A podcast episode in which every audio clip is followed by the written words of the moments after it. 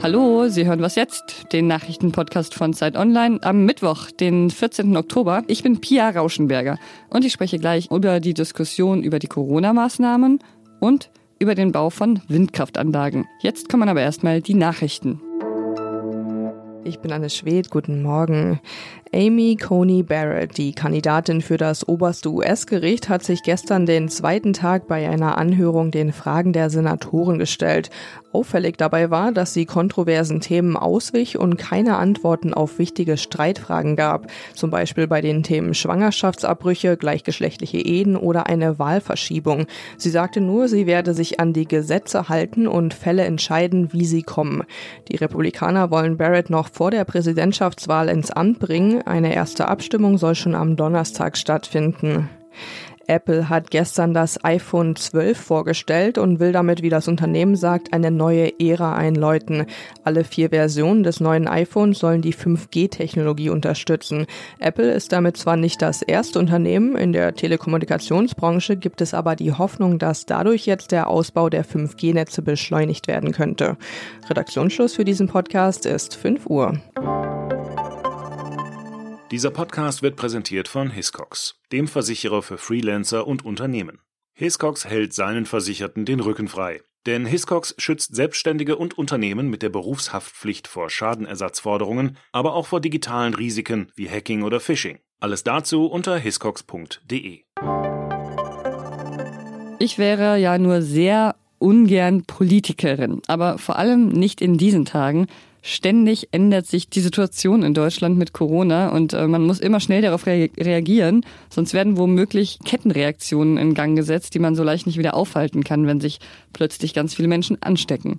Und dann werden manchmal Maßnahmen verhängt, die ziemlich kompliziert und wenig praktikabel sind und auch ziemlich unbeliebt. Zum Beispiel, dass man auf einzelnen Straßenabschnitten eine Maske tragen muss, aber auch nicht immer. Oder dieses Beherbergungsverbot. Darüber gibt es ja nach wie vor ziemlich großen Streit. Und heute könnte es auf einer Konferenz mit Angela Merkel und den Ministerpräsidenten schon wieder gekippt werden. Darüber spreche ich jetzt mit meinem Kollegen Lenz Jakobsen, der ein ziemlich guter Beobachter der politischen Stimmung in Deutschland ist. Moin, Lenz. Hallo. Überall in Deutschland gelten ja gerade unterschiedliche Regeln. Ähm, und Gesundheitsminister Jens Spahn, der hat am Montag gesagt, dass es wichtig sei, sich heute bei dieser Ministerpräsidentenkonferenz auf eine einheitliche Linie zu einigen. Sonst sagt er, werde die Akzeptanz der Maßnahmen untergraben. Was denkst du dazu?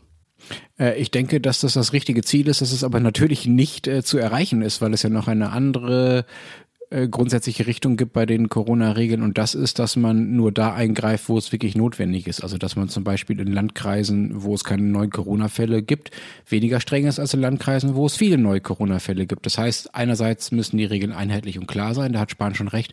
Andererseits müssen sie präzise und differenziert sein und dieses Spannungsverhältnis, das ist so die Herausforderung für die Politik gerade, das kann man halt nicht lösen. Das kann man nur möglichst äh, gut befrieden in der Mitte, indem man einen Ausgleich mhm. findet. Ich wollte gerade sagen, weil in Israel gibt es ja zum Beispiel statt verschiedener regionaler Maßnahmen einfach einen vollständigen Lockdown und die Bevölkerung ist damit auch ziemlich unzufrieden. Und in Deutschland hieß es ja eigentlich immer, diese Pauschalmaßnahmen, die sollten vermieden werden. Also so ganz weiß man jetzt nicht, was so richtig ist. Naja, also es wird mit Sicherheit keinen pauschalen Lockdown geben, das kann ich mir nicht vorstellen. Allein deshalb schon nicht, weil die Politik immer angekündigt hat, wie du richtig sagst, dass es das äh, nicht geben wird. Es geht, glaube ich, eher darum, rauszufinden, wie man gleichzeitig einen allgemeinen Rahmen hinkriegt, der für alle verständlich ist und trotzdem regional differenziert. Und ich glaube, dass das geht. Es gibt ja durchaus Regeln, die auch bundesweit gelten. Also zum Beispiel Maskenpflicht im öffentlichen Nahverkehr, Abstand halten. Das sind ja alles Dinge, ähm, die gelten, egal wo man wohnt. Und darüber hinaus kann man dann trotzdem noch differenzieren. Dass es jetzt so Dinge gibt, gibt, wie in Hamburg zum Beispiel, wo bestimmte Straßenzüge zwischen bestimmten Hausnummern für bestimmte Uhrzeiten äh, mit Maskenpflicht versehen sind äh, und andere ein paar Häuser weiter dann wiederum nicht. Das ist äh, natürlich viel zu differenziert, viel zu kleinteilig. Wie unterscheidet sich denn insgesamt die Akzeptanz der Maßnahmen von der Situation im März, äh, als die Regeln ja eigentlich viel strenger waren? Was beobachtest du da? Ja, wir sind weniger geschockt und hoffentlich besser vorbereitet. Und deshalb sind unsere Ansprüche an die Politik auch höher. Das ist äh, die eine Sache. Also die Wissenschaft weiß mehr über das Virus, wie es sich verbreitet.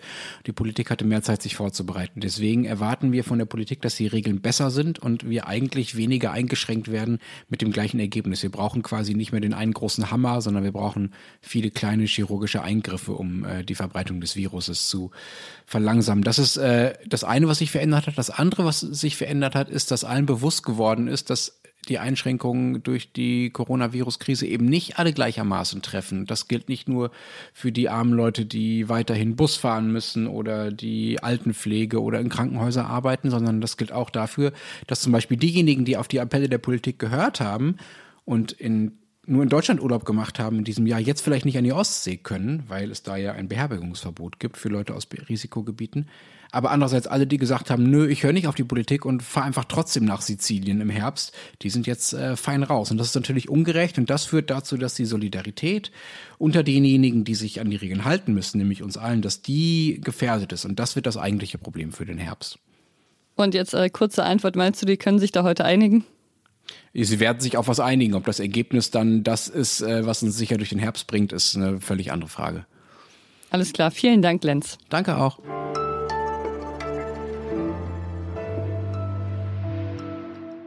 Und sonst so?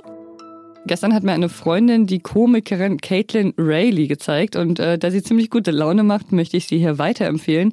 Die macht nämlich immer so einminütige Clips auf TikTok und YouTube und die stellt darin so Klischee-Charaktere vor, oft mit Corona-Bezug wie zum Beispiel die Kollegin, die im Zoom-Meeting immer nervt. If you guys are struggling working from home, you're not being creative enough, there's a lot to do right now for the company. I've been very, very busy giving myself projects. So you just need to be thinking about the company, be creative and have a positive mindset and you'll find something to do during this time at home. Oder die viel zu gute Zuhörerin. Yes, absolutely. Mm-hmm. Yes.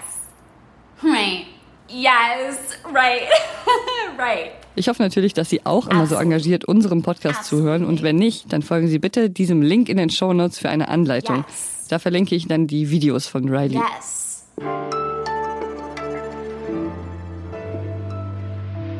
Wind, der zu Strom wird. Ich finde, das klingt immer so märchenhaft, so wie, wie zu gut, um wahr zu sein. Aber das Ding ist ja auch, dass der Weg dorthin dann doch nicht so märchenhaft ist. Neue Windkraftanlagen, die haben es ja schwer in Deutschland. Und die Förderung für alte Anlagen, die läuft bald aus. Deshalb hat Wirtschaftsminister Peter Altmaier zu einem runden Tisch eingeladen, an dem heute über das Thema gesprochen werden soll. Da kommen zum Beispiel Vertreter von Bundesländern und ähm, der Koalitionsfraktion sowie von Verbänden und ähm, von der Wirtschaft. Meine Kollegin Malis Uken ist unsere stellvertretende Leiterin im Ressort Politik, Gesellschaft und Wirtschaft und sie ist unsere Windkraftexpertin in der Redaktion. Hi Malis. Hallo Pia. 2019 wurden in Deutschland ja so wenig neue Windkraftanlagen in Betrieb genommen wie seit 20 Jahren nicht mehr. Wie kommt das? Also ich glaube, man hat nicht unbedingt ein Preisproblem, äh, dass es sozusagen sich nicht mehr lohnt, Windanlagen zu errichten, sondern hat vor allem ein Genehmigungsproblem. Ne? Also irgendwie vor Ort gibt es vor allem sehr viel Unmut irgendwie von Bürgern, äh, die sagen hier, das wird irgendwie uns für, vor die Nase gesetzt und wir haben da gar nichts davon, außer dass da auf einmal Windkraftanlagen äh, stehen und äh, sich drehen und im Zweifelsfall auch Strahlung äh, oder Lärmbelästigung beziehungsweise ähm, auch ganz offizielle Institutionen erklären dann ihre Bedenken, dass die Bundeswehr, die sich fürchtet, irgendwie wie wenn da ein Windpark entsteht oder ähm, die Flugsicherung und diese ganze Gemengelage führt dazu, dass irgendwie zahlreiche Genehmigungsverfahren sich teilweise über Jahre hinziehen und deswegen einfach diese äh, Parks zwar alle schön beantragt sind, aber eben keine Genehmigung vor Ort bekommen. Die Bundesregierung, die hat sich ja das Ziel gesetzt, bis 2030 den Anteil von Ökostrom in Deutschland am Bruttostromverbrauch auf 65 Prozent zu steigern. Gibt es eigentlich eine Alternative zu Windkraft oder kann das nur mit Windkraft gelingen? Wenn man jetzt ganz ketzerisch äh, ist, kann man natürlich sagen, okay, klar gibt's eine Alternative. Man kann natürlich irgendwie auf Atomkraft äh, setzen. Aber wir in Deutschland haben ja entschieden, nee, das möchten wir nicht. Und wir äh, haben einen Atomausstieg am Laufen. Und ich glaube, da will auch keiner hin zurück. Aber wenn man unter den erneuerbaren Energien äh, schaut, ob welche Energie macht am meisten Sinn, dann ist es nun mal einfach Windkraft. Ne? Sie ist die kostengünstigste Ökoenergie. Man kann sie sowohl an Land als auch auf See, äh, wo sie vielleicht auch für weniger Widerstand sorgt, errichten München, die Windparks. Und ich glaube einfach, äh, sie ist die etablierteste. Ne? Man weiß sozusagen, wie das funktioniert. Die ist seit 20 Jahren hier in Deutschland. Die Anlagen werden technisch verfeinert und ich glaube schon, dass man an Windkraft nicht drumherum kommt. Was sind denn jetzt die nächsten politischen Schritte dahin, also über die entschieden werden muss, damit es auch erreicht wird? Also was wird heute zum Beispiel beim runden Tisch auch passieren? Ich glaube, beim runden Tisch irgendwie geht es irgendwie um sehr viel, vielleicht für den Laien nerdigen Kram, der aber sehr wichtig ist. Ne? Also die Förderung läuft jetzt aus nach 20 Jahren. Die Leute haben eben vor 20 Jahren so einen Windpark in Betrieb genommen. Äh, Leute haben sich beteiligt und jetzt gibt es eben keine staatlich garantierte Förderung äh, mehr. Und ähm, was macht man jetzt mit diesen Windrädern, die da ja draußen stehen und sich noch weiter drehen und die funktionieren ja auch? Es macht halt absolut gar keinen Sinn, die jetzt einfach abzuschalten, ne? weil der Strom wird produziert. Nur es gibt halt so viele bürokratische ähm, Hürden es ist allein nicht möglich, diesen Strom weiter ins Stromnetz einzuspeisen. Ja, und solche Sachen müssen einfach heute geklärt werden, damit es nicht dazu führt, dass wir jetzt äh, in den nächsten Jahren, glaube ich, knapp 4000 Megawatt Windkraftanlagen vom äh, Netz gehen. Das wäre irgendwie fatal. Danke, Marlies. Sehr gerne. Und das war was jetzt für heute Morgen. Unsere E-Mail-Adresse für Ihre Lieblingsvideos und Ihre Tipps für unsere Kategorie und sonst so und für alles weitere lautet wasjetzt.zeit.de. Ich bin Pia Rauschenberger. Machen Sie es gut. Ja, und auch danke an deine Kinder übrigens. Die haben sich ja auch ziemlich gut benommen, da im Hintergrund, Marlies. Ich habe sie bestochen, muss ich gestehen. Und äh, was bekommen die da jetzt? Selbstgemachte Schokokrotten. Sehr gut.